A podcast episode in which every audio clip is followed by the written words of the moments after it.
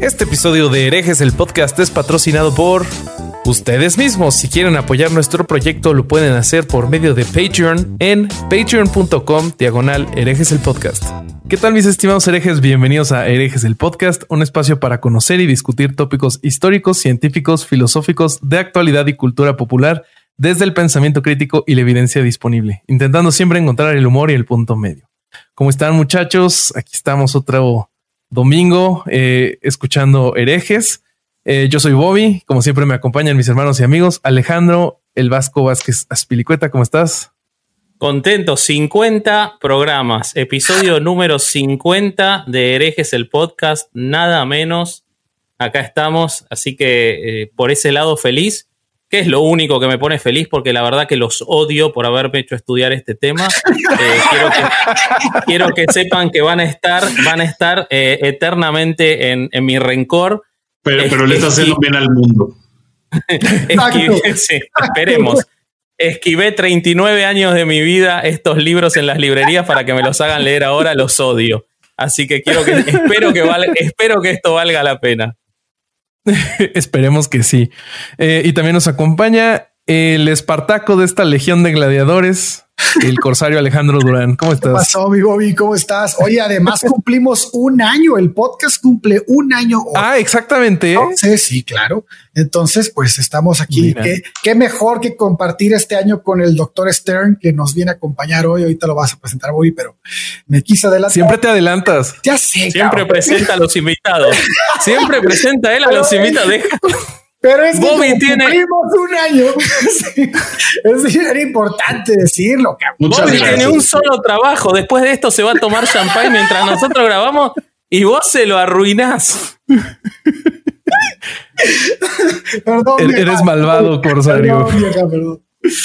Pero bueno, no pasa nada. Este sí tenemos, como ya escucharon, tenemos un invitado de lujo. Tenemos al co-host del desprecio de la historia, nuestro amigo Ricardo Stern, también conocido como el doctor Stern. ¿Cómo estás? Así es. Eh, ¿Qué tal? Buenas eh, noches. Muchas gracias por invitarme. ¿Todo bien? En efecto, es, mi, es mi nombre artístico. Buenísimo. Que se impresionen, pero... Eso. Sepa el público que Durán tampoco es corsario, o sea, probablemente no ha visto el agua en su vida, así que está bien, podemos decirte doctor sin ningún problema. Perfecto. De Corsario solo tiene la actitud. Un gusto estar con ustedes y muchas felicidades por el año y los 50 episodios. Nosotros también ya vamos en setenta y tantos, ni sé cuál, pero. ¡Wow! Un montón. Sí, sí, sí. Qué bueno. Está, padre esto del internet, ¿no? sí, claro. lo tuvimos aquí cuando íbamos empezando. Ah, sí. Sí, sí, llevamos bien poquito. 10 episodios, no creo que más, ¿no? No, me dijo, yo creo que lo borró de su memoria, sí, ya es. Una experiencia traumática.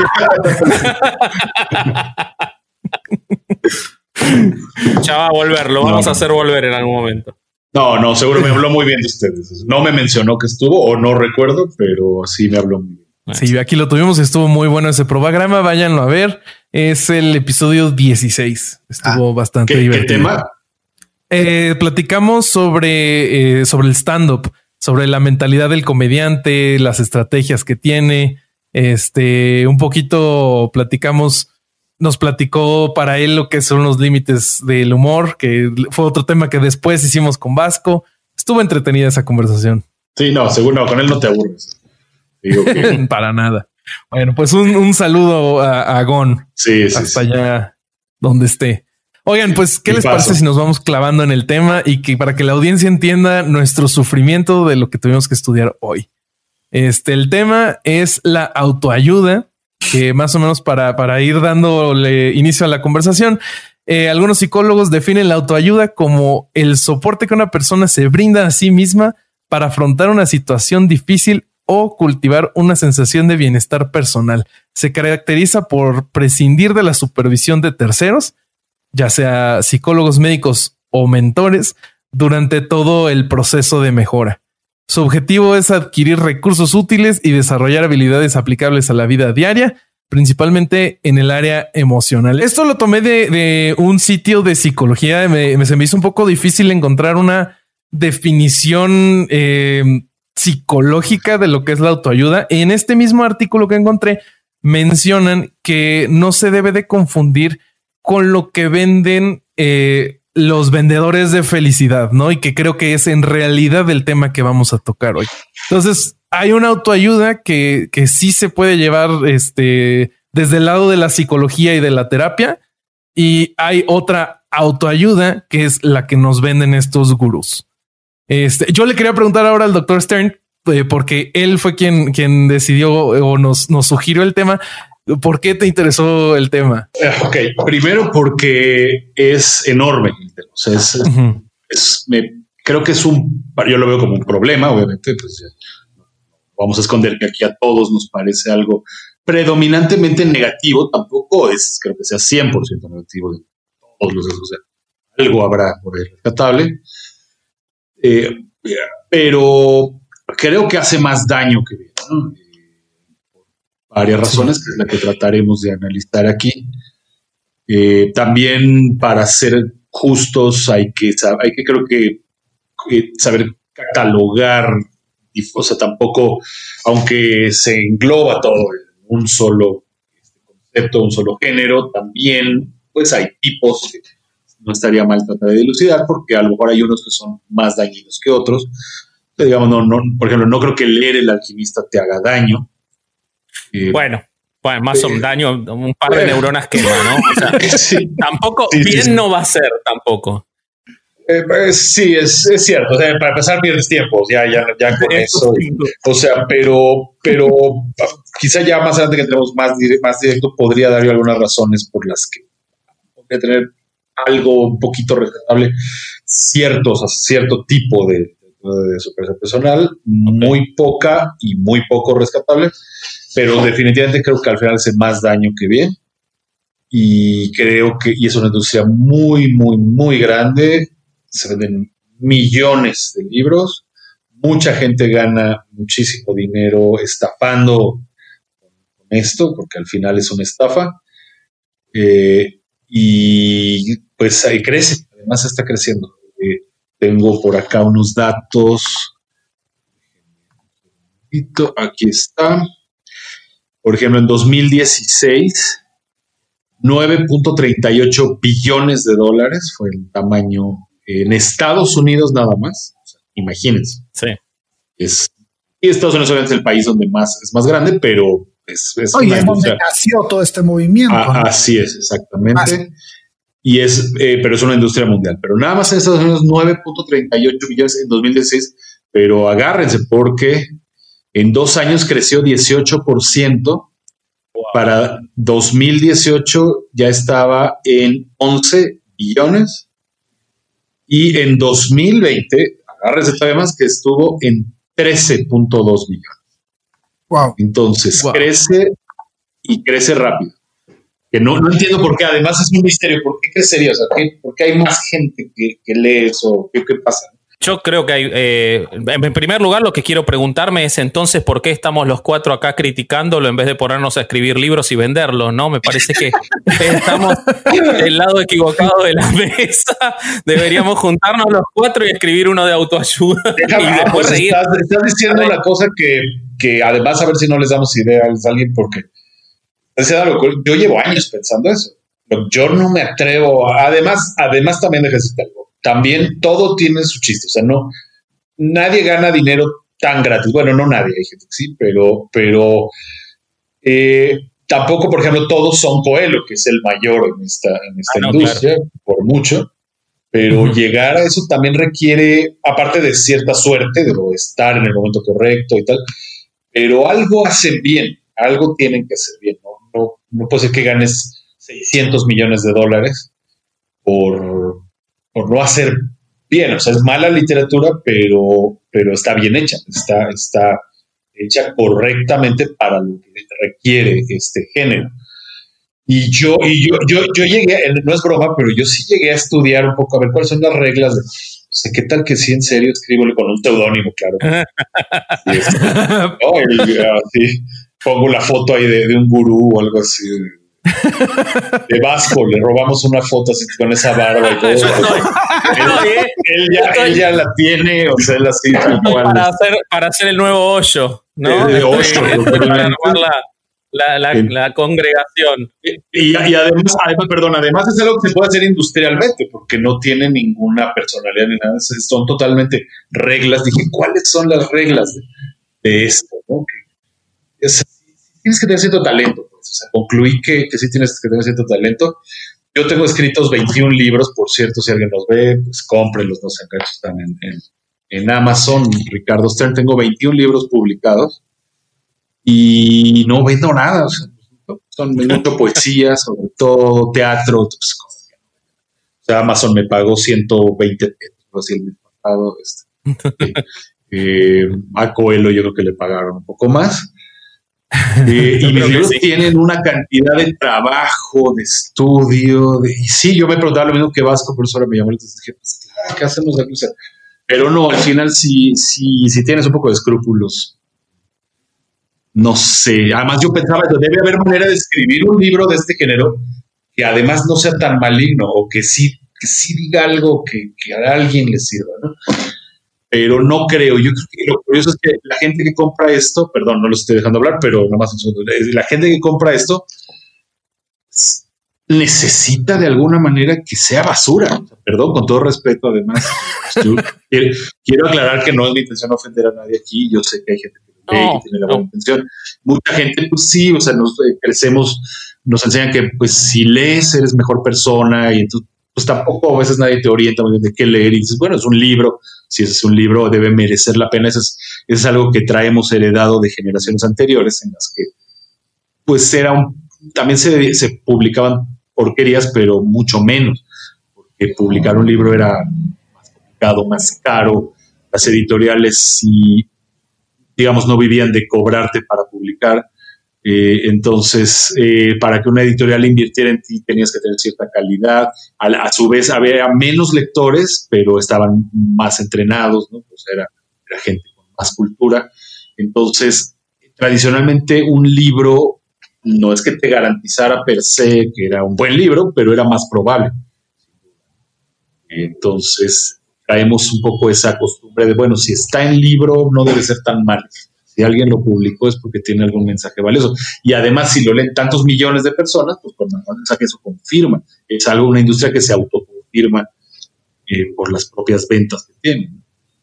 Pero, perdón, sí, de, hecho, de, hecho, hay estudios, hay estudios relativos a eso eh, que tienen que ver con, con, el efecto contagio que producen eh, este tipo de, materiales y, por ejemplo, está muy visto en lo que son las conferencias que dan estos tipos, como por ejemplo, a mí me tocó, eh, tuve la desdicha de, tener que escuchar horas y horas de Tony Robbins para preparar esto y este, un tipo...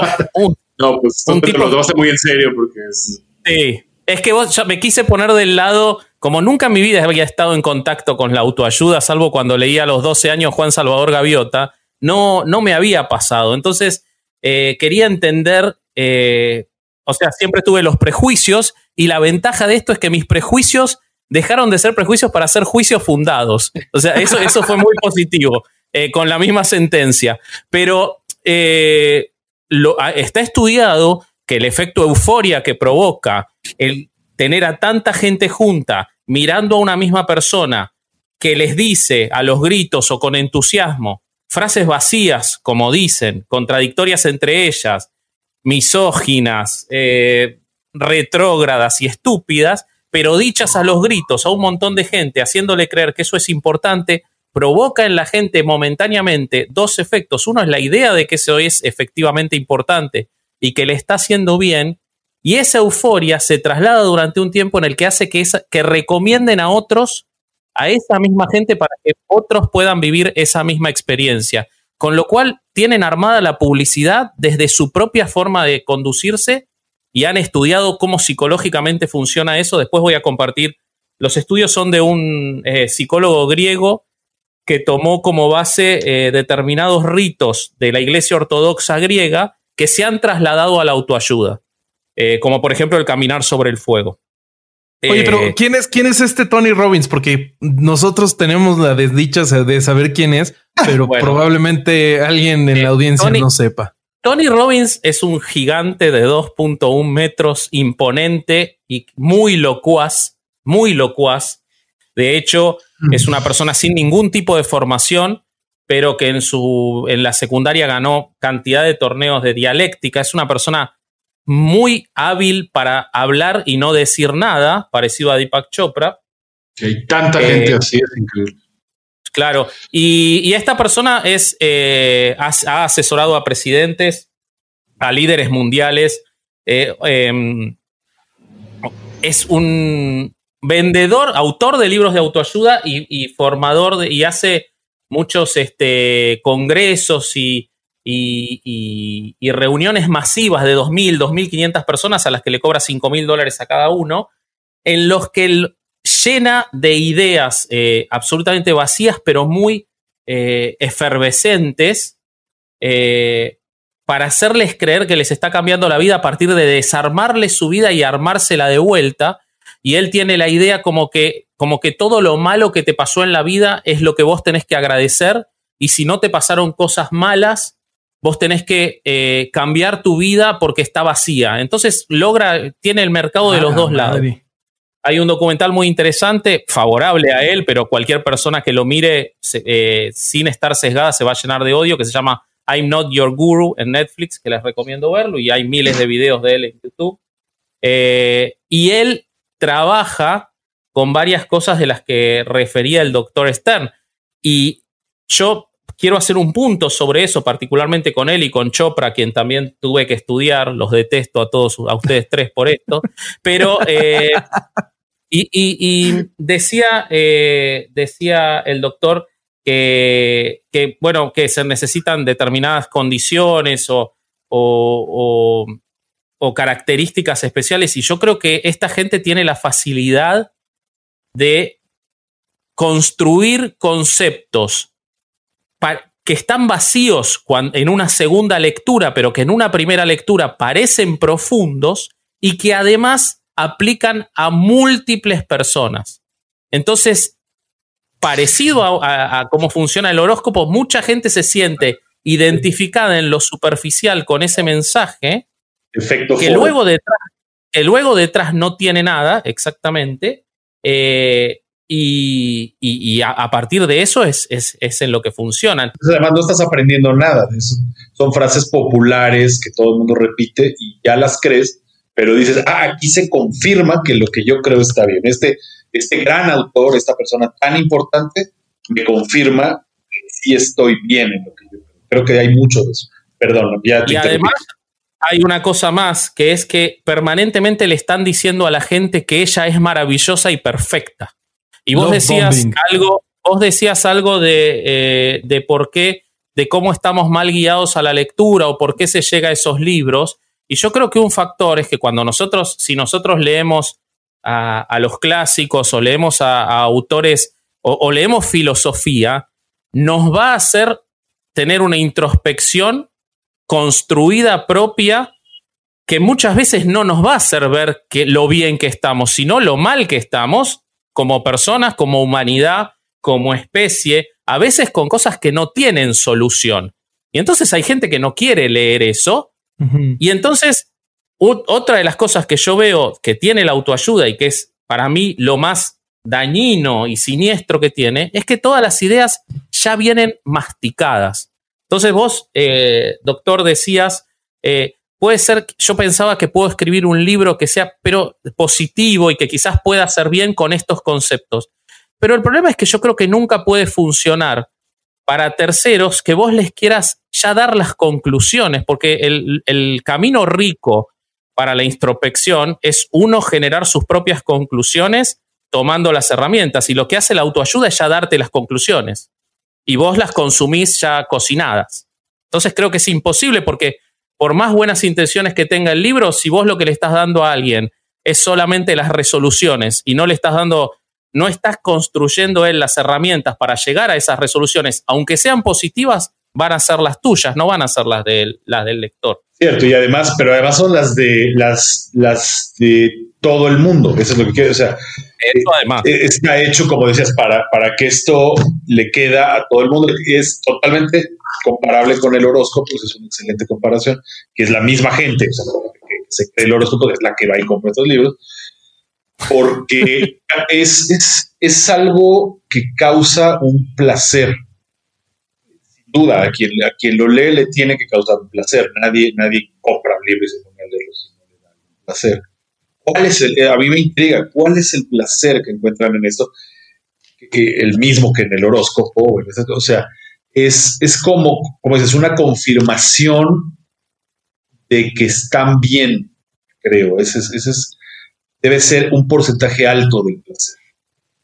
Eh, el, por ejemplo, los horóscopos siempre son, además de también una, una sensación de que tienes como un poder especial, que eres único, ¿no? Porque eh, tú al consultar el horóscopo estás recibiendo una, información que los demás no tienen, que es eh, que pues tal planeta está alineado con tal otro, y entonces tú, tú puedes saber qué decisión tomar y, eso te da una ventaja que los demás no tienen, no importa que sea falso, no sabes que es falso, no quieres saber. Y eh, entonces, cuando, cuando los, yo, yo he hecho experimentos así con mi Facebook o algo así, ¿no? O sea, copio un, veo los horóscopos, lo copio en mi Facebook. A ver, eh, no te voy este es un horóscopo, no te voy a decir de qué signo es, dime si te identificas o no. 90% se identifica, no importa el signo. los cambios, también lo he hecho. A ver, te voy a mandar tu, estoy haciendo ahí un experimento, este, te voy a mandar tu horóscopo, eh, dime tu fecha de nacimiento, este, este, quiero ver si le atino. Y los mando totalmente al azar, ¿no? Tomo de, de verdad de alguna publicación o algo así, los horóscopos y los pongo al Todo el mundo cree que le queda apropiado, no, no importa. y exactamente lo mismo ocurre con las frases de la autoayuda. Exacto. Eh, lo mismo, y cuando se copian, que, en realidad esos libros tuve que leer Verónica decide morir también para esto, que no lo terminé, porque tampoco, tampoco voy a, voy a ser tan masoquista. Además, me lo imagino que, llegó a la librería, ¿no? Así, y se llevó estos títulos, pero de incógnito, así. Pues. La cara que le han de haber hecho. Sí, sí, él así. Quiero, quiero confesar que voy a hacer algo. Si quieren venir a buscarme este, agencias federales, pero Verónica decide morir, me lo bajé en PDF. No pensaba darle un peso a Coelho. Así que no. Si hay algo que no va a hacer es darle plata. Ya iba, a decir, yo haría lo mismo, pero no, yo ni siquiera lo leería para, para prepararme, pero, pero, pero por ejemplo, tenés frases de Coelho y, eh, y, y, vos hablaste sobre qué es la qué, qué, qué, placer encuentran, y creo que Alejandro tiene un montón de material sobre eso, pero quiero tirar estas dos frasecitas. Dice, por ejemplo, eh, prepárense, eh, porque esto les va a cambiar la vida, prepárense. Elegir un camino significa tener que perder otros. La puta madre. es que entonces, al final, es que, es que justamente también yo voy a decir, y perdón, también no estoy dejando hablar los otros, pero son perogrulladas. Ese, ese es de lo que está basado esto. Por si alguien no está viendo y no sabe que es una perogrullada, una perogrullada es algo que es verdad, pero que es una tontería al mismo tiempo. Estás diciendo algo verdadero, pero totalmente obvio, totalmente irrelevante. Escoger un camino es dejar de escoger otros. Ah, no, pues es que por definición es eso, o sea, no estás diciendo nada. Muchas gracias, capitán obvio, ¿no? Sí, sí, Entonces, eh, combinan un poco de mentiras con mucho de verdades, que, eso también pega porque la gente dice, ah, claro, pues sí. Y, ese creo que alguien piense, o sea, ¿quién puede leer esto y ponerse así como, oye, nunca se me había ocurrido? No, es que, pero, pero, la gente lo, lo comparte. y jamás había yo pensado que escoger un camino es renunciar a otro. Sin embargo, pega, ¿no? Porque tiene un rollo como poetoso, como que te hace sentir que es algo profundo, ¿no? Casi suena un gong después de decirlo así. Entonces, abrió la mente cuando analizas un poquito más, está diciendo una completa estupidez. Bueno, yo lo que terminé entendiendo es que la autoayuda, que es el tema, deviene de, del pensamiento positivo como movimiento. Y este movimiento deriva de un pinche movimiento New Age que empezó, es que tiene sus orígenes en el calvinismo. Cuando llegan los, los protestantes a Estados Unidos, los calvinistas a Estados Unidos, ellos traen una, una idea en la que es un Dios castigador, un Dios muy, este, muy exigente, un Dios que los tiene como, como que no vayas a pecar porque te, te va a llevarle, te vas a condenar, ¿no? Entonces, todo este sistema de educación que tenían en ese entonces va a venir en, eh, en hacia abajo cuando Estados Unidos empieza a, crecer con sus vías de tren, con, con su comercio, empieza como que la gente a, a empezar a, a, dejar todas estas ideas del, del, de, pues, del, de, los, del, de los imperios, de los reyes de las iglesias con tanto poder. Entonces empiezan a decir, oye, ¿por qué no? Hartos, ¿no? De un, algún punto hartos de la educación esta que, que pues les daban, este, empiezan a buscar una idea de Dios distinta. Y lo que, lo que yo entiendo es que es un, es un, es un este, abandono, es un post-calvinismo en donde ellos dicen, ¿saben qué?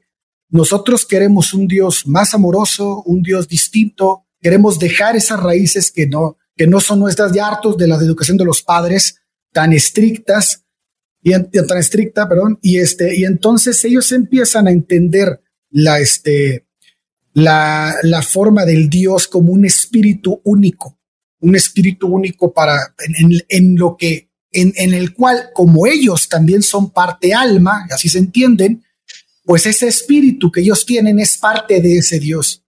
Y entonces lo que ellos aterrizan es que ese, ese espíritu, esa fuerza que es Dios, es, es manipulable por ellos mismos. Y empiezan ahí los indicios del, del, de, de, la ley de la atracción que se va a ver mucho tiempo después con ese nombre. Pero ahí empiezan a hacer, cuando ellos empiezan a decir, oye, podemos, podemos manejar eso a nuestra conveniencia. Y esto es cuando cuando dos personas que se llaman Phineas Parkhurst Kimby y es eh, Mary, Baker Eddy, ella, ellos dos, hombre y mujer, se conocen y, y, estas ideas van a dar lo que el trabajo de ellos es lo que va a dar un, el, el nuevo pensamiento o el movimiento del nuevo pensamiento. Mary Baker Eddy es la creadora de la iglesia del cristianismo científico. Exacto. Y así esa sí la conozco. Así exacto, yo creo que exacto, tiene todo que ver con esto, aunque confluyen eh, varias cosas eh, que se agolpan, que todas son entre finales del siglo XIX y principios del XX. Eh, por ejemplo, claramente esto de la ciencia cristiana, cientología, no, no sé si es exactamente lo mismo. Cristianismo científico es. bueno, sí, o sea, yo lo conozco como ciencia cristiana eh, que de científico nada, ¿no? Que es pura magia, que no tiene tampoco nada que ver con el cristianismo. Cuando dijiste calvinismo, yo puse cara así de eso sí ya está muy raro, precisamente porque el calvinismo sería lo opuesto, ¿no? prácticamente cada punto el calvinismo es lo opuesto de esto, y eso lo conozco bastante bien. Incluso leí un tabi de Calvino, institución de la religión cristiana, y está bastante bueno. Además, era un extraordinario escritor. O sea, era, no puede ser más diferente que esto, o sea, porque más con mucho estilo. Que es el padre del francés moderno, eh, pero eso no tiene nada que ver ahorita, pero sí ya después dijiste, no, que esto es una reacción contra el Sí, claro, es, es como el, el, hartazgo de ellos, ¿no? Hacia, hacia esa, ese sistema teológico. Ahora, no, no sé, pero siento que el existencialismo debe tener algo que ver, así a lo mejor. El existencialismo es algo más europeo, y es cierto que esto, este rollo surge aquí en América, pero no descartaría que tiene algo que ver, porque el existencialismo al final es algo así como, bueno, ya perdimos totalmente la objetividad, o sea, no podemos conocer nada objetivamente, ya caímos en la desesperación, digamos, después de Hegel, después, o sea, Hegel, recordemos que introduce el panteísmo en la filosofía eh, occidental, y el panteísmo es ya como la, y trae implícita la negación de la razón, pero sí hay una conexión, yo sigo conexión entre panteísmo, existencialismo y este desastre. Eh, la, El, eh, o sea, panteísmo es esa idea de yo también soy Dios, Dios está dentro de mí, yo soy parte de la divinidad, Dios es todo, todo es sagrado, todo, entonces no puede existir el mal, no puede existir la, eh, la mentira, todo. Si hay contradicciones, es solo una ilusión, la, contradicción no existe. Hegel, la contradicción es apenas un peldaño para lograr una síntesis. Entonces, eh, se introduce desde el siglo XIX el panteísmo ya oficialmente en la filosofía occidental, primero en un nivel muy alto, digamos, de nivel hasta, si quieren, estético muy alto, que eh, también empieza a introducir ideas en la literatura un poquito ya heterodoxas, ¿no? Este, o sea, al menos para la literatura de su época y la religión de su época, más eh, un poco de, con un toques de, de, si quieren, de magia, poco a poco, pero igual, con un nivel estético muy alto, pero eso va decayendo. Y ya después el existencialismo, después de Kierkegaard, digamos Sartre, eso, básicamente es como la renuncia a la razón y la idea de tú créate lo que tú quieres. La vida es lo que tú quieres que sea. De todas formas, no, no hay que creer en nada, no existe el objetivo, no existe la verdad, no existe nada eh, mucho menos una ley divina, algo así. tú crees lo que quieras y sé feliz. Hazte tu mundo como te parezca y sé feliz. Y eso es muy halagador, ¿no? En la gente. esa idea de tengo permiso, además, como si necesitaras para el caso permiso. O sea, eso de me voy a hacer un Dios como yo quiera es bastante más tonto que mejor no voy a tener ningún Dios. O sea, si vas a tener un Dios, pues es como tú te vas a adaptar a él, no vas a yo le voy a hacer como yo quiera. Eso es, eso es está cortando. Tienes que estar muy, muy cegado para que no te des cuenta que estás haciendo eso. es absurdo. Pero bueno, los dejo hablar. entonces, más o menos de lo que entendí, este de aquí vendría durante lo de como estilo el secreto.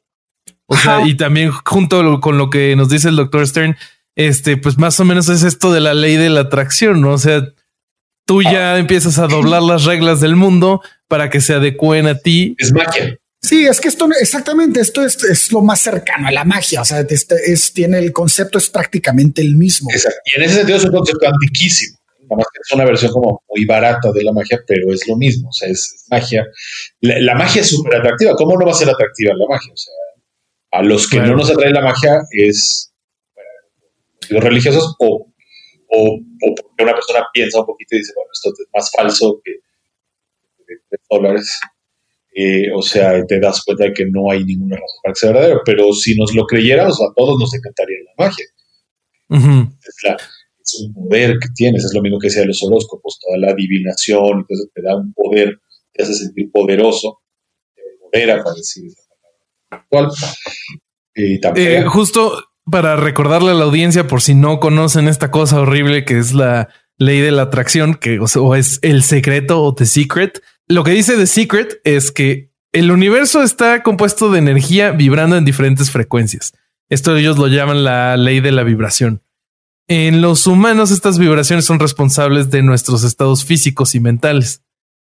Y por último, los humanos podemos cambiar nuestras vibraciones por medio de la introspección, meditación y dieta. Por lo tanto, nosotros podemos, según esta, este postulado, cambiar el universo dependiendo de, nuestros pensamientos, lo cual se me hace una ridiculez. No, y lo interesante de ese libro es que está formado por, eh, o sea, el, si tú lees medio libro de esa madre, son trentecitas de treinta y tantos, veintitantos autores anteriores a ella que, este, que dijeron prácticamente lo mismo, que nada más los está citando y fue con lo que escribió ese libro, porque esto ya es muy viejo, güey. Este, y bueno, lo, lo, que te está vendiendo es lo que la gente quiere escuchar, porque no es muy distinto a lo que quiere escuchar, a lo, a lo que la gente este, eh, saca de las, de las creen, de muchas creencias religiosas. Güey. O sea, si tú, si tú lo analizas es muy parecido y, yo lo veo como te comentaba el otro día, que es como una isla, o sea, de quien, ah, ya no voy a seguir a la iglesia, ya no voy a hacer la religión y me voy a ese pensamiento. Por eso yo creo que está creciendo tanto, güey. Es tanta gente que se está saliendo de las religiones por lo que quieras, por las razones que quieras, que va a, va a dar, va a sustituir sus creencias por estas, que prácticamente son lo mismo. De hecho, Tony, Tony Robbins, por ejemplo, perdón, pero Tony Robbins, por ejemplo, todo el tiempo está metiendo eh, subrepticiamente mientras habla de su discurso del hoy, de ahora y de desarmarnos como personas y de agradecer lo que nos pasó mal, todo el tiempo mete a Dios. Y su mujer, que participa en las conferencias, directamente habla de, de, los caminos de Dios y los tiempos de Dios. O sea que sí están trabajando, porque hay que agregar. Hay que agregar que Tony Robbins, su socia, es una psicoterapeuta muy reconocida mundialmente, o sea que tiene un background él para manipular a sus seguidores desde la psicología y entonces permanentemente están buscando vincular esas dos nociones para generar en su, en su audiencia, que es lo mismo que hace Deepak Chopra, que permanentemente habla de Dios, es lo mismo que hace en muchos puntos eh, Coelho, siempre hablan de la esencia inmaterial y de cosas que vuelven a traer de la religión, porque, como dice Alejandro, y coincido, están consumiendo en muchas partes al, al este, o están ocupando el lugar que la fe cristiana o, que la fe religiosa no está ocupando, lo están ocupando ellos en muchos puntos. Así es, y, eh, o, se salen, digamos, de iglesias para irse a estos, estos cultos New Age y tal, o de plano a lo mejor los meten en las iglesias, que eso también pasa muchísimo, o fundan, o sea, por ejemplo, eh, de plano ya, o sea, pare de sufrir o todo el neopentecostalismo, en general, cualquier variable del pentecostalismo, pero en el neopentecostalismo es todavía mucho peor, eh, que son, que ya es eso, está basado en eso, o sea, tú decretas, ¿no? Yo, de, o sea, al final de esto, la idea de todo es que te venden la idea de que tú puedes ser Dios. Eh, eso es lo que atrae tanto a la gente. Yo soy como un De hecho, en el, en el, en el neopentecostalismo, te, te hago una nota al margen, utilizan el mismo principio de la búsqueda de la euforia masiva para generar esa misma sensación de éxito eh, en el discurso que utilizan los ortodoxos griegos y que eh, tomó Tori Robbins. Lo mismo utilizan los, eh, los este, brasileros y, y todo esta el no, es, monstruoso, es de, unos niveles. Y la gente más pasa de un sistema al otro. O sea, vaya, ni siquiera pasa, es que es el mismo sistema. O sea, el sistema de. Claro, es el mismo. pare de sufrir, o, sea que le pongas un nombre religioso o secular, es idéntico. Oye, pero no te, lo que más, a mí lo que más me impresiona es que la gente no se dé cuenta que el gurú o como le quieras llamar al cabrón que está ahí enfrente gritando tarugadas, nunca va a perder, güey. Porque ese güey, cuando no funciona como él dice, fue porque tú no lo quisiste ah, demasiado. pero se la creen. eso está muy cabrón. Y quiero, y quiero de, leerles algo que, que encontré de una cita de una persona con cáncer de mama que le escribe a Deepak Chopra y le dice lo siguiente, güey. A pesar de que sigo los tratamientos, de que he trabajado mucho para librarme de todos los sentimientos tóxicos He perdonado a todo el mundo, he cambiado de hábitos, he empezado a meditar, a rezar, a comer bien, a hacer ejercicio y a tomar suplementos. El cáncer vuelve una y otra vez. ¿Se me está pasando por alto alguna lección que debería extraer del hecho de que las recaídas continúan? Estoy segura de que al final ganaré, pero cada vez que me vuelve a dar el diagnóstico me cuesta más mantener la actitud positiva. Y, chequen la respuesta de Deepak Chopra.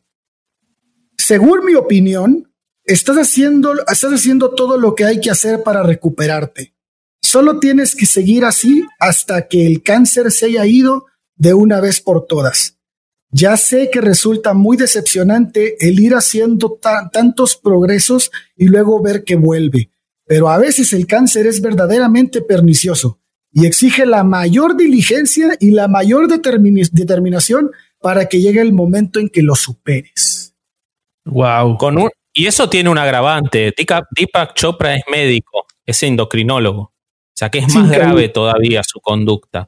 Eh, este, lo, de Chopra es directamente eh, de una inmoralidad eh, y de, una, de un cinismo todas sus, si tienen oportunidad al público, y a mí me lo recomendó Bobby, el debate con Sam Harris de Deepak Chopra, en el que lo barre en el piso con Chopra, pero él, y él demuestra su enojo y les dice, ustedes sacan lo peor de mí, se contradice, y ahí se ve cómo, su, cómo ni siquiera él, y esta es una charla que teníamos con Durán sobre si ellos creen lo que venden, y yo no puedo decirlo de todos, pero estoy absolutamente convencido de que Chopra no, y que, eh, y que lo hace con, con una intención absolutamente...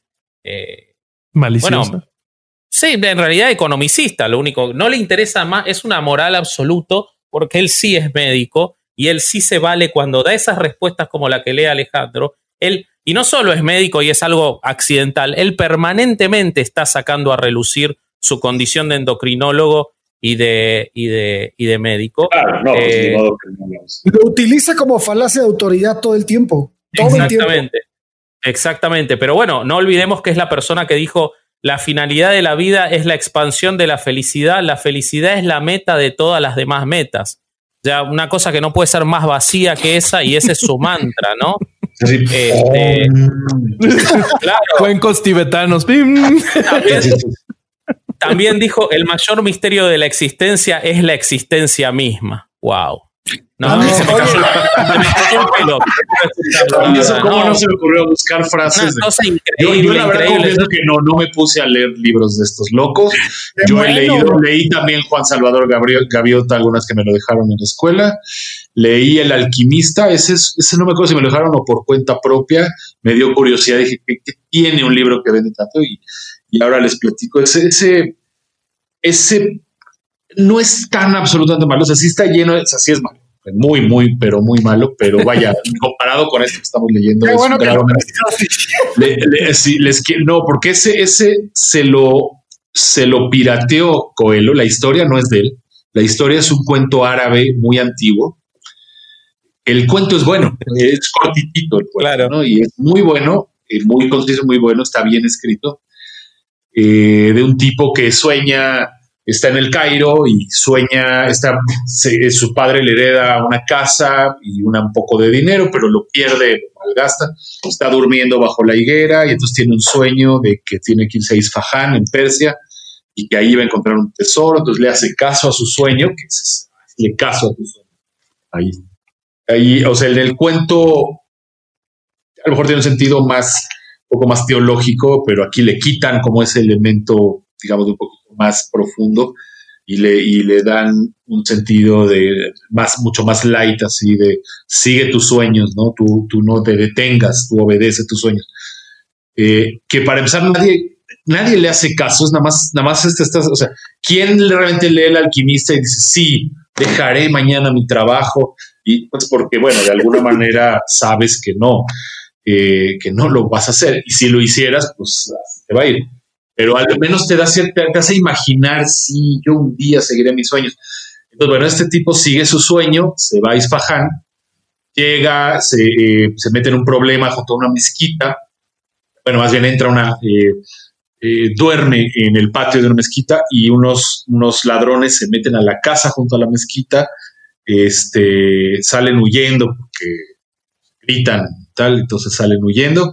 Eh, llega la policía a ver qué pasó y lo arrestan a él, ¿no? Así como, ah, tú estabas aquí, tú eres de estos, vámonos, ¿no? Y lo llevan con el juez, se llega con el juez, no, de veras yo no hice nada, sabe que yo estaba en el, pues en mi casa tranquilo en el Cairo, qué tonto soy, no sé por qué vine para acá, este, y, y tuve un sueño y el juez así como que, ay, ¿no? serás menso, yo tuve... Eh, eh, yo tuve tres veces un sueño de que tenía que ir al Cairo a, buscar una casa con una higuera y que ahí abajo había un tesoro. Y mira, yo aquí estoy, yo no le hago caso a esas tonterías. entonces, ya, te dejo ir, ándale, pero regrésate a tu casa y no estés molestando. Y el tipo entendió el sueño del juez, regresó a su casa, llevó a su higuera, desenterró el tesoro y... El, en sí el cuento está bonito, es un cuento antiguo árabe, está, bonito. Pues. Pero claro, este es material perfecto para, para estos libros de superación personal, así de eh, que tu sueño, el juez fue un, un tipo así cuadrado, este, eh, que, no, que no se ha liberado interiormente. Entonces, él no, él no sigue su sueño. Si hubiera sido su sueño, hubiera encontrado, el que hubiera encontrado el tesoro es él. Pero además, lo que importa es el camino. En ese camino tuviste un aprendizaje y tal. Eh, entonces, lo único que hace Coelho es hacerlo más largo, meterle ahí aventuras en el camino y tal, lo en una novela. Eh, vaya, lo que quiero decir es que en sí la, la historia no me parece totalmente mala, tiene cierto valor literario, cierto, y, pero él lo echa a perder, o lo que pudiera tener de valor literario. ¿Estarás de acuerdo en que aunque no sea totalmente espantoso, hay dos millones de libros en, en, eh, para, de, conocidos y, y, respetados que uno podría leer por el mismo dinero que, por, leer? Por supuesto, jamás le recomendaría a nadie leerlos, solamente estoy diciendo que hay, que él es de lo menos peor que hay en este, en este eso que Coelho dijo cosas como no hay diferencia entre el mar y las olas. Cuando la ola sube está hecha de agua y cuando rompe en la arena también está hecha de la misma agua. Eso está genial que pues, te sacaste. López Velarde hubiera querido esa pinche frase. Sí, sí, sí. Oye, es que también está bien cabrón el hecho de que esta, esta industria de la autoayuda se ha apoderado de tal manera del mercado que la vemos inmersa en, en todos los tratamientos por, de, de, de, enfermedades terminales. Este, yo me metí específicamente a leer sobre el cáncer. Bueno, este, yo tengo una persona muy cercana familiar que tuvo cáncer de mama el año pasado. Y bueno, este, todos los sistemas que hay para apoyo a estas personas son de autoayuda pero, pero, pero él está, está, está raya en algo muy peligroso, porque si bien está, pues sí, está comprobado de que si tienes una actitud este, buena, pues, pues puede ser que, que, que, lleves una enfermedad mejor, ¿no? Pero eso no cambia la enfermedad, eso es otra cosa. Pero entonces, lo que está pasando es que pues no toda la gente tiene actitud positiva. O sea, cabrón, si estás enfermo de cáncer y si tienes un, un, problema serio con eso, pues también se vale estar enojado y también se vale estar triste, también se vale lo que muchas, muchas reacciones. Pero el problema es que esta gente es rechazada de los grupos de autoayuda porque no tiene una actitud positiva. Y esto es una discriminación por solo no pensar o no o no con la discriminación que qué bueno que te rechacen de esa cosa ¿no? sí claro sí sí claro pero, no, no, sí, pero recuerda que eh, lo que lo que buscas cuando estás en un problema así, pues es hablar con gente que tiene el mismo problema que tú, porque eso te ayuda de alguna manera. Sí, además del cáncer y todo tienes culpa de que es que no estoy como la señora esta, no estoy haciendo lo, suficiente. Exacto. Eh, sí, sí, sí, es un sistema pues literalmente diabólico, así es impresionante. ¿no? A mí algo que se me hace eh, específicamente malo de, esta industria es eh, las estrategias de venta y reclutamiento que tienen, ¿no? Porque vemos que muchos de los autores, sobre todo más hacia acá que los de antes, este, lo que quieren es venderte no solo su primer libro, sino el segundo, el tercero, si pueden llevarte a seminarios, etcétera. Eh, y, o sea, siendo un negocio, ellos eh, crean eh, estrategias para tenerte ahí. Y pues la ah. primera que se ven muchísimos es aprovecharse de la vulnerabilidad. O sea, ya sea que, este, que te quieran llevar de, pobre a rico, que te quieran llevar a ser un gran líder, siempre le hablan a la gente que está en alguna posición eh, de vulnerabilidad.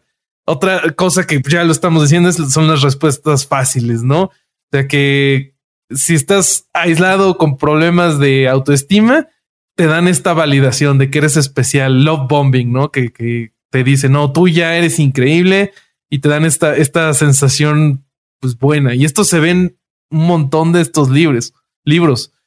Eh, otra eh, técnica que usan es, le llaman algunos la técnica de poner el pie en la puerta, ¿no? Que ellos llegan normalmente con, con las, la información más científica, más las este, mm, declaraciones más realistas o más creíbles por enfrente y después ya te sacan las cosas más alocadas.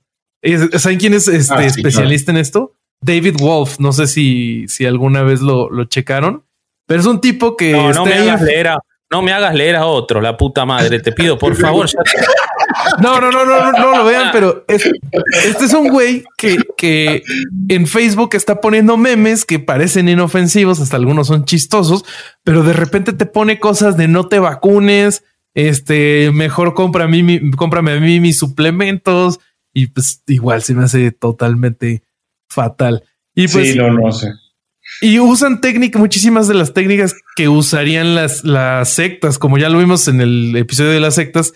Este, si checan el trabajo de Steven Hassan, ahí pueden eh, ver qué tipo de estrategias usan para tener a sus, a sus seguidores ahí siempre fieles. Pues usan cosas como aléjate de los haters, son ellos contra nosotros, blanco y negro, y tienen esta narrativa, ¿no? De que hay un enemigo y que tú eres de los buenos. no sé. Otra, otra cosa que, que, lo, vi, por favor, vean, vean. Principalmente lo recomiendo porque si ya sufrí yo, quiero que sufran ustedes, pero por favor vean I'm Not Your Guru, porque eh, lo que hace este tipo Robbins, que tiene vos, lo que vos decís es absolutamente cierto. Él tiene el negocio, además de que escribió cientos de libros, tiene el negocio de sus seminarios, los que cobra 5 mil dólares por persona por su seminario de seis días. Y él eh, arma, eh, tiene un equipo, debe tener un equipo de 150 personas, es impresionante la gente que hay detrás de él, que entrevistan a cada uno y vos ves cómo él cuando selecciona a una persona, que cuando él selecciona a una persona frente a 2.500, evidentemente no es, mente no es para resolver el problema de esa persona, sino para mostrarle a todos los demás cómo él resuelve problemas, ¿no?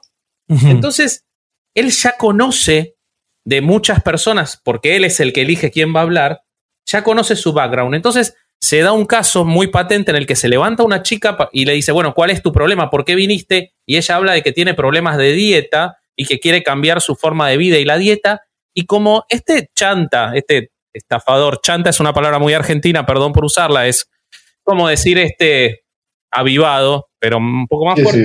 Eh, como sabe que no tiene nada para decir sobre la dieta de la chica, le saca al padre y le empieza a hablar del padre, porque sabe por las entrevistas previas que esta persona tiene problemas con el padre. Y la chica cae, pobre, y empieza a hablar del padre, y él le termina resolviendo problemas que ella ya tenía resueltos respecto del padre, y para todos los demás, los otros 2.500, más la gente que está viendo el documental, más los, porque seguro que lo repite ad infinitum esto, él encontró la raíz del problema de ella en, sus problemas con el padre y la hizo llamar al padre y, resolver cuando ella no había ido por problemas con el padre.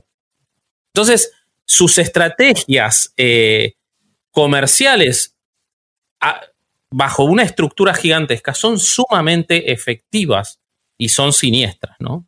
Este, otra de las estrategias que usan es algo que ya había mencionado el doctor Stern eh, al inicio, es de eh, que, el, el, contenido es necesariamente malo y además de malo, incompleto, porque ellos lo que quieren es que tú compres el siguiente libro. Entonces, aquí el ejemplo que, que yo les traigo es de algo de lo que yo fui víctima. Eh, tenemos un sobreviviente. Sí, tenemos un sobreviviente. Este, cuando yo era más joven, a mí mi papá me regaló el libro de Padre Rico, Padre Pobre de Kiyosaki, que tiene algunas ideas bien, o sea, buenas sobre finanzas personales, pero que al final del libro viene, ah, y si compras mi otro libro, aquí viene, o sea, para que estés completo tienes que comprar tal, tal, tal y tal libro. Yo no los compré, afortunadamente, pero después, años, años después, me salió un anuncio en Facebook de que Kiyosaki venía a la Ciudad de México y que era gratis. Y yo leí su libro y me pareció entretenido y que había aprendido un par de cosas. Y fui a la cosa esta a ver de, de qué se trataba. Y ya estando ahí, no llegó Kiyosaki, llegaron unas personas que quién sabe quién eran, que empezaron a hablar de libertad financiera, de cómo salir de la carrera de la rata, cómo dejar de ser pobre, que si los ricos hacen esto y los pobres hacen el otro, pero al final no dicen nada y te dicen, ah, pero si quieres saber más de esto, compra el curso que cuesta 8 mil dólares, pero solo por hoy está en mil dólares y solo para los primeros 50 que vengan a poner su tarjeta aquí.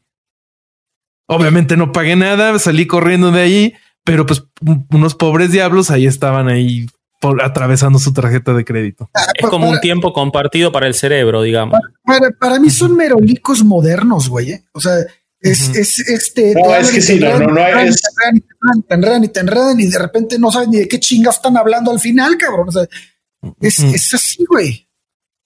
Sí, sí, sí. Justamente yo iba a decir algo de. Ya ven que dije al principio que a lo mejor hay tipos de estos libros que algunos puedes, o sea, por ejemplo, catalogan a todos igual, pero para mí sí hay cierta diferencia. Por ejemplo, hay libros que son más como manuales, ¿no? que no, no son tan místicos, así, o sea, que simplemente es, bueno, cómo ganar amigos y influir sobre las personas, ¿no? Ah, puede ser bueno o puede ser malo, pero por lo menos es un libro que te va a dar una serie de ideas y de métodos para que le caigas mejor a la gente, por ejemplo, ¿no? que, hay, que no son sino técnicas de manipulación. Pero por lo, menos, por lo menos te da, tiene, un, tiene un método, ¿no? De, que, que te da algo. O cómo eh, cambiar tus hábitos, eh, yo qué sé qué, ¿no? Este, o, los hábitos de la gente eficaz. Este, eh, pueden tener algo de verdad, o sea, como acaba de decir Roberto, o sea, puede haber algo de, no, es total, tampoco, tampoco la charlatanería es, rara vez es totalmente mentira, o sea, a veces siempre tiene cosillas así, ganchitos así de verdad que, que, ah, sí, o verdades que son pues verdades muy obvias, como hace rato, pero grulladas. elegir un camino es no elegir otro. Pero es parte de la estafa, ¿no? Ser, blanco es no ser negro. Bueno, es, pero, pero a lo que va a decir que, bueno, por lo menos algo te pueden aportar estos libros. Los hábitos de la gente que gana dinero. Puede haber hasta ciencia ahí, si quieres puede, porque no es un tema que sea ajeno a la ciencia. O sea, la ciencia puede decir, vamos a estudiar a mil personas que les va bien en el mundo ejecutivo, por ejemplo, y vamos a ver cuáles son sus hábitos principales, vamos a ver qué hacen diferente de los otros. Y, eso puede ser científico, o sea, no son mediciones. Apuntan a un aspecto puntual, entonces puede ser que sean efectivos o que sean porque van a algo más eh, conciso. Me parece que el negocio de la gran mayoría de estos, sacando casos puntuales es decirte que ellos te van a, que si vos seguís sus, sus formas y sus consejos y sus descubrimientos, vos vas a ser otra persona distinta de la que sos o que vas a ser la misma, pero vas a valorar que siendo la misma ya sos perfecto, que tienen una gran contradicción que la gente parece consumirla muy deseosamente. No sé, Ale, si vos eh, viste algo sobre esto, pero eh, la contradicción permanente de ellos, que la gente no la detecta y, por el contrario la abraza, es que ellos te invitan a cambiar a la vez que te dicen que vos ya sos perfecto. Entonces, eh, y que todo en vos ya es, ya es suficiente, pero que vos tenés que cambiar. Las dos cosas conviven en eso porque por un lado tienen que halagar, porque el halago es tentador, y por otro lado tienen que vender algo para que vos lo sigas comprando, ¿no? Ajá, exacto. Es una combinación en la que necesitas que, sientas que, siempre sientes que te falta algo, pero a la vez sientes que tienes en ti el poder para lograrlo, solamente que, hay un secreto más que todavía te falta, ¿no? Con el siguiente libro, hay, o sea, ya como que ya he recibido muchos secretos, pero hay uno que todavía me falta y el siguiente libro me lo va a dar, ¿no? Entonces, es totalmente adictivo. Y el siguiente libro no te lo da, por supuesto, pero, pero por algún motivo tú crees que el siguiente sí, y el siguiente sí, y el siguiente sí, y jamás llega.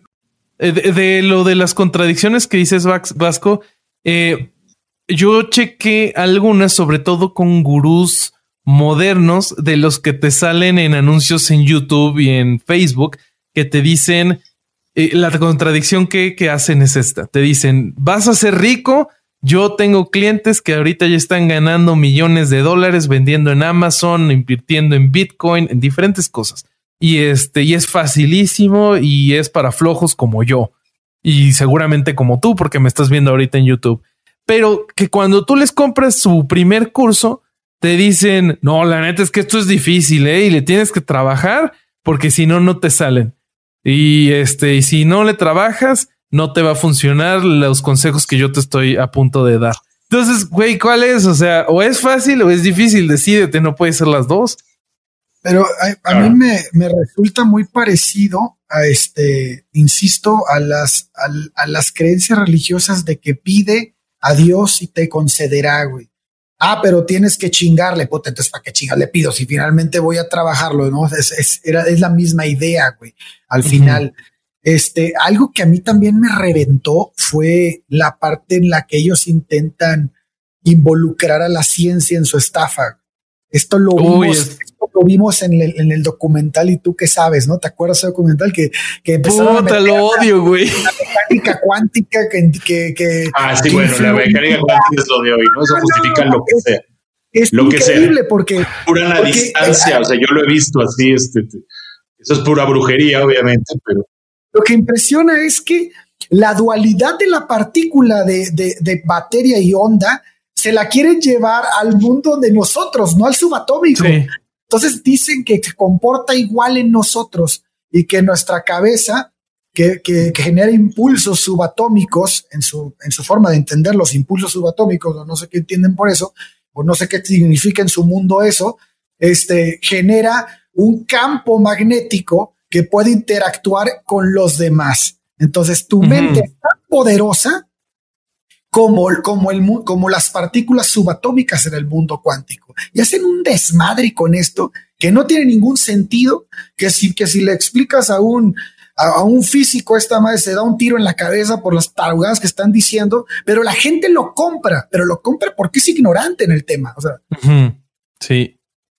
sí, sí, sí, eso es, eso está, ese documental, si es que se le puede llamar así, yo tuve la, la mala fortuna de verlo hace varios años y salí con un dolor de cabeza horrible de lo enojado que estaba. Está muy malo. No lo vean.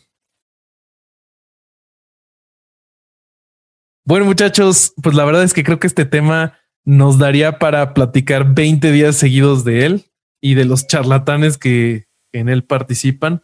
Pero pues cuéntenme cuáles son sus conclusiones. Bueno, para mí eh, algo que me queda claro es que una de las razones por las que este movimiento de la autoayuda es tan exitoso es porque acapara dos flancos que no ocurre en otro tipo de creencias este, irracionales como esta. Y es que hay autoayuda que acapara la parte religiosa, o sea, autoayuda que se basa en tú eh, decreta y, meten a Dios, meten la idea esta. Y está la autoayuda que es laica, ¿no? Que es el de la, la ciencia, la, la, la, autoayuda disfrazada de ciencia, ciencia barata, ciencia que no es ciencia. Y bueno, esto abarca, esto hace que, que el negocio abarque muchísima gente de distintos espectros y de distintas ideologías, este, a la misma estupidez. Entonces, este, eh, pienso que esa es una razón por la que es tan, tan fuerte y además de otras que, que ya, que mencionamos en el, durante el episodio, pero me, interesaba resaltar eso. ¿no? Es exactamente lo mismo, nada más están usando magia un poquito diferente, porque la pseudociencia es magia y la pseudo religión es magia. Pues, al final detrás de esto hay magia, y magia de la más barata. Eh, yo lo que quería decir es, eh, eh, yo escribí un texto hace unos años, no lo voy a leer, pero se llamaba Terapia versus Poesía.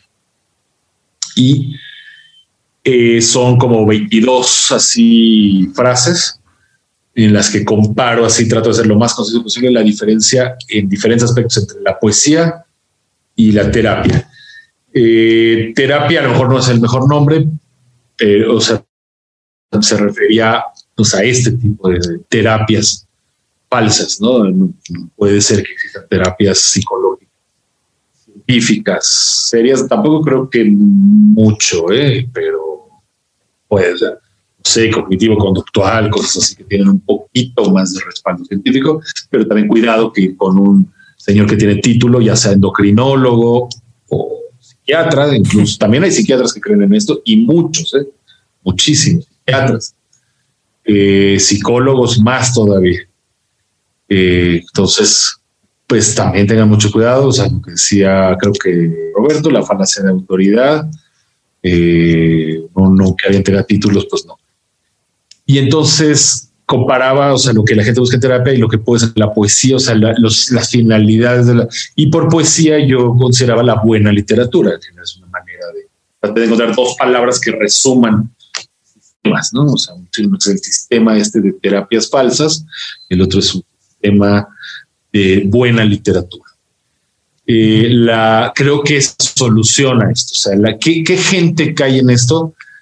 Los que no tienen una buena cultura literaria, no digamos ya, o sea, hablar de filosofía, bueno, no, cualquiera puedes poner a que lea filosofía, o sea, no a decir lean tanto, ¿no? Y eso les va a elevar un poco el nivel o pónganse a leer, eh, son cosas ya muy especializadas, pero la buena literatura sí tiene un, sí creo que tiene un poder transformador, aunque suene a, términos, pero que sí es real, esa es la diferencia. Nada más que eh, funciona de otra manera, o sea, es más lento, requiere de otro tipo esta, o, sea, eh, yo, yo doy clases de literatura y a mis alumnos les digo, o sea, cuando de repente se les abre así el, un buen poema y, lo oye que se los leo primero una vez, ¿entendieron algo? Nada, sin ni, una, pues, ni, un, ni un verso. Después de una hora de clase que les expliqué todo el poema, lo vuelven a leer y le brilla, les brilla la cara, ¿no? Así es, ¿en serio? Dice todo eso sí es un poder transformador. O sea, tuvieron que hacer un esfuerzo, no fue, no, no fueron frases estúpidas de, tus sueños y el universo conspira y de esas, sino eh, que nuevamente vean cómo se personifica el universo, tal es panteísmo, siempre es panteísmo. Eh, y la buena literatura sí te pone en tu lugar, ¿no? O sea, eh, un, libro de Dostoyevsky o de Baitan, de Tolstoy, ando muy ruso, de, de, Balzac, de cualquier buen escritor, de cualquier buen poeta, de Baudelaire. Eh, eh, si necesitas un esfuerzo mucho más grande para entrar, pero cuando entras vas a ver la diferencia.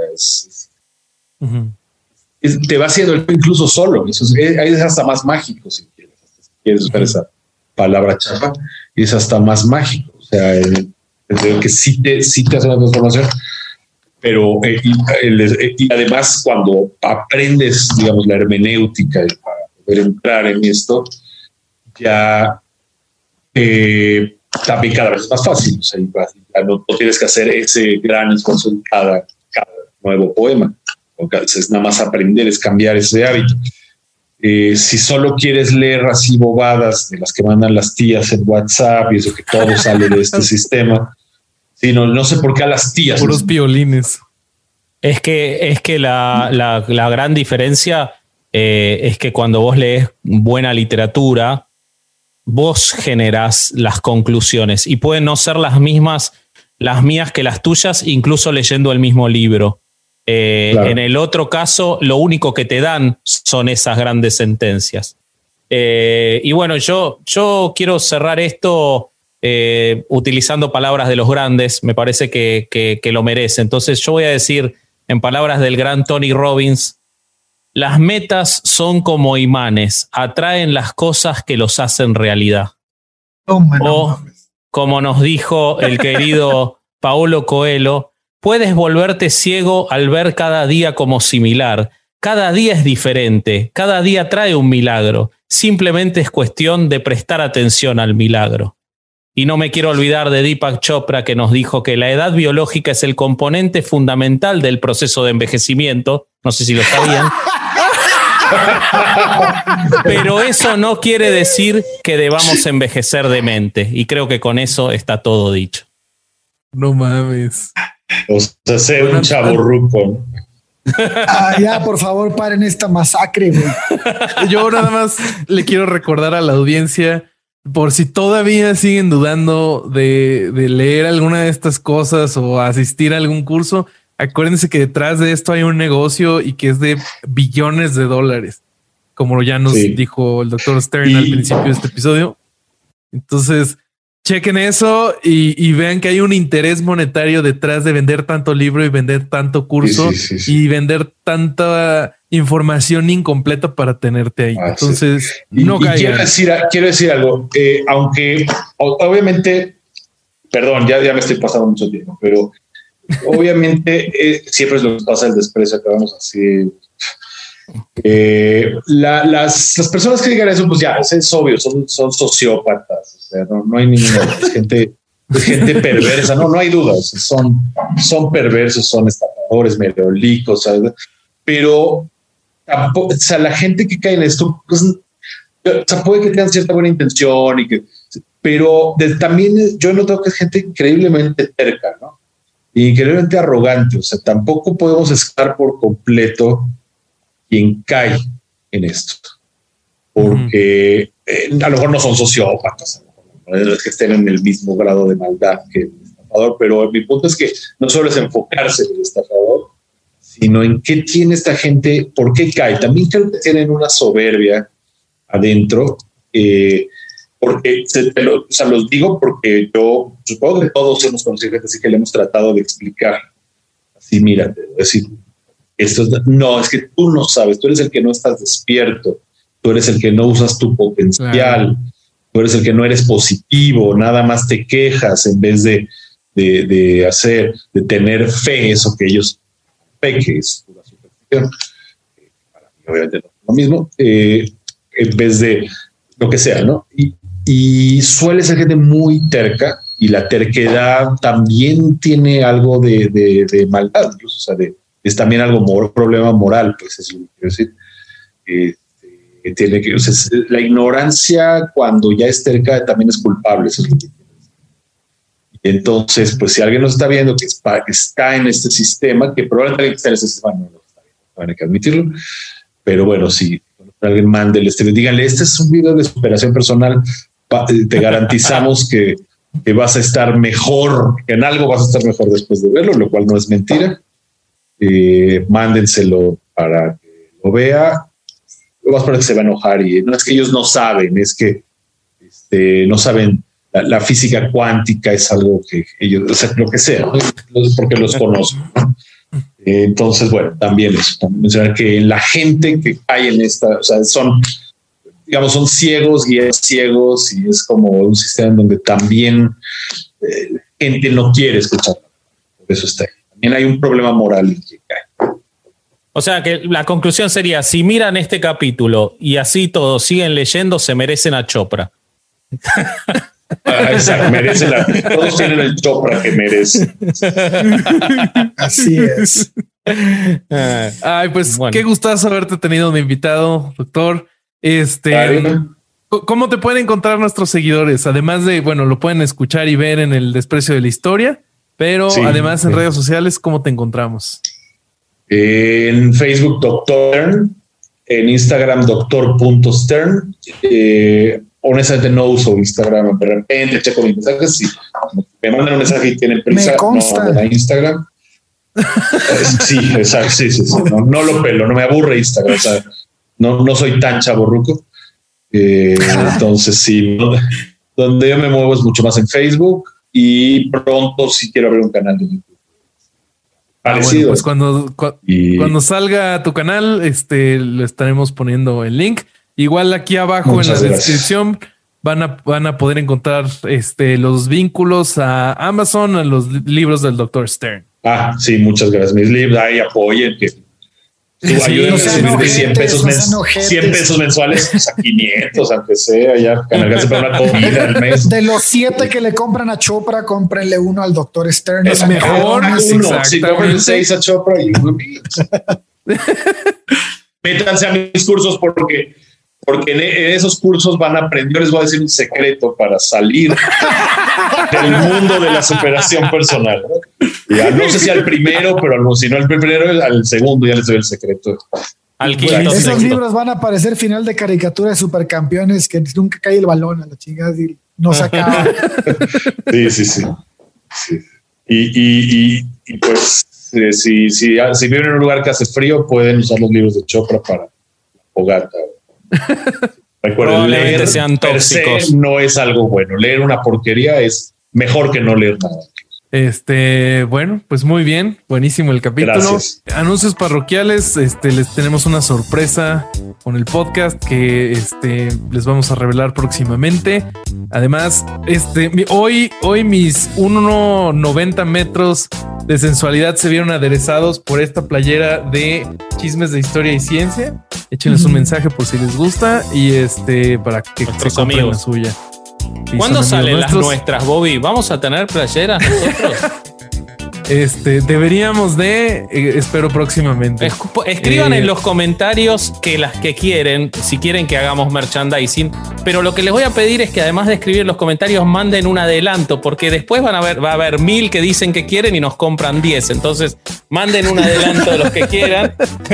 no, mentira. Escriban, escriban si les interesa, así, así nos ponemos, nos ponemos en movimiento con eso. Muy bien.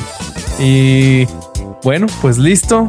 Eh, este fue otro domingo de nueva misa y escuchar herejes el podcast. Vámonos. Adiós.